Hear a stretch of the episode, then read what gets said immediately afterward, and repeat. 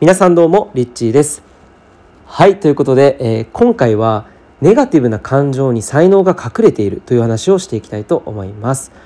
えー、この音声では、まあ、才能とか自分の自分らしく生きるとかそういった、えー、テーマについてワクワク生きるとか自分本当に人生の、えー、を豊かにしていく、えー、そういった、えー、情報をお伝えしている、えー、チャンネルなんですけれども、え、この才能というテーマ非常にですね自分らしく生きるあるいは、え、豊かに生きるっていうところにおいてはすごく大切なキーワードに、え、なってきますなぜならばやっぱり、え、本当に豊かに生きている人たちっていうのは、まあ、僕自身本当に今まで出会った、え、メンターとかもそうなんですけれども、え、彼らに共通していたことっていうのはやっぱり、え、彼らが言っていたことに共通していたことっていうのはその自分の才能を生かして生きるっていうことだったんですね。自分の才能を生かして生きるっていうとねちょっと才能という言葉が結構イメージがなんか天才のピアニストとか、えー、エジソンとかなんかそういうイメージもあると思うのでなんかこう自分とはうん程遠いなっていうような感じに受け取られる方もいらっしゃるかと思うんですけど実はごくごく普通の日常生活の中にあなたの才能っていうのは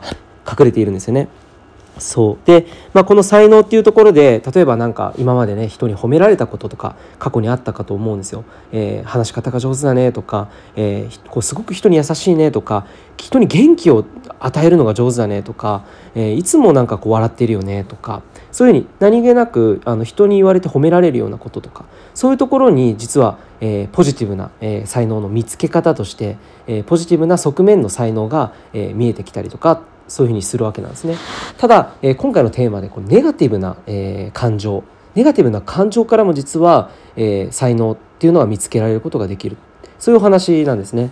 はい、でこれまああのネガティブなあの時って結構なんかネガティブにフォーカスしがちじゃないですかそのネガティブなえー、ところにこうエネルギーが注がれていくとどうしてもなんかこう自分ってこういうところ良くないなとかうんなんか人にああ傷つけちゃったなとかあなんかちょっと強く言い過ぎちゃったかなとかそういうふうになんかこう思い悩んだりしたことも皆さんあると思うんですね。でまあそんな中ですね実はその感情としてネガティブなものの中にあなたの才能が隠れてる、えー、これ意外意外な発見だと思うんですけれどもあの例えばねじゃあどういうことかっていうと、えー、例えばレストランに入ったとしたら、えー、レストランのあの入った瞬間からなんかここ空気悪いなと、えー、なんかこ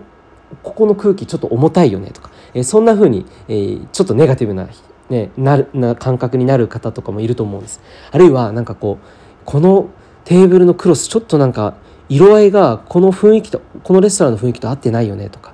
あるいはこのナイフの形とかこのフォークの形ってちょっといまいちだよねとか、えー、そんな風に自分の見ている視点がどうしてもこうネガティブな方に、フォーカスしてしまう時ここに才能が隠れている。で例えば何かっていうと、えー、レストランを見た時になんかこのレストランの雰囲気もっとこういう風にした方がいいはずなのになってそういう風に、え思うってことは、えつまり自分の中にこうすべきという、え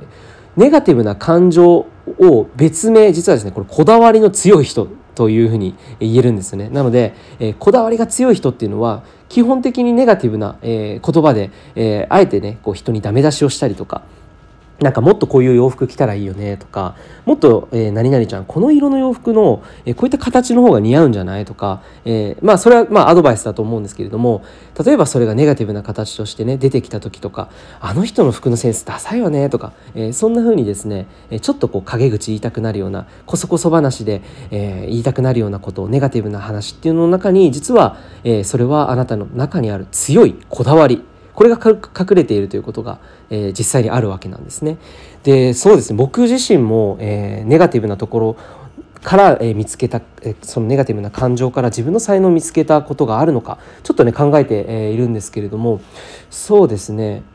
でも結構やっぱりその、えー、カフェとかですね。カフェのテーブルの高さとか、えー、カフェのそのテー椅子椅子の感じとかですね。かなり、えー、なんかこうこだわりがこだわりというかね自分にとってすごく心地いい椅子とか心地いいこのテーブルの高さとか、えー、あるいはこのこのコーヒーカップより絶対こっちの方が美味しいよねとか、えー、お水を出すんだったらこの、えー、厚みのグラスでこの色があなんかちょっと美味しく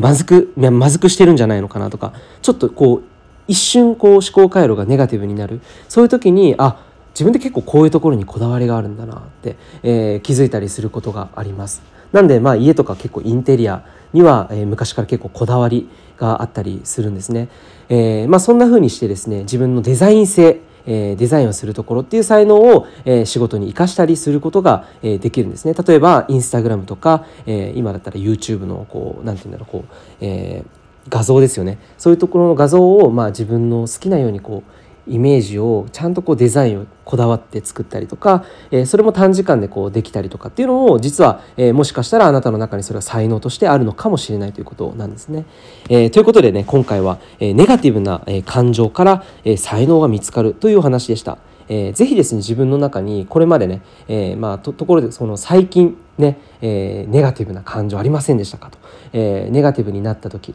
えー、それはですねあなたの中に感,、えー、感情から才能を見つけられるサインですのでぜひねここ数日間の中でネガティブになったことを思い出してみてほしいんです。でそれは決して悪いことではなくてそこからねポジティブな側面を、えー、活用することによって、えー、あなたの本当にねさらにあの才能を見つけてその発見をすることによってね初めて才能が生かされると原石を見つけて磨くことができるのでそこからねいろんな豊かさにつながったりとかそれを仕事に生かすことでね豊かさにつながっていくこともあります。えー、ということでね結構面白いテーマですので是非自分のここ最近の出来事などを思い返してみてはいかがでしょうか。ということで、えー、今日はネガティブな感情から才能が見つかるというお話でした。えー、いつもありがとうございます。リッチーでした。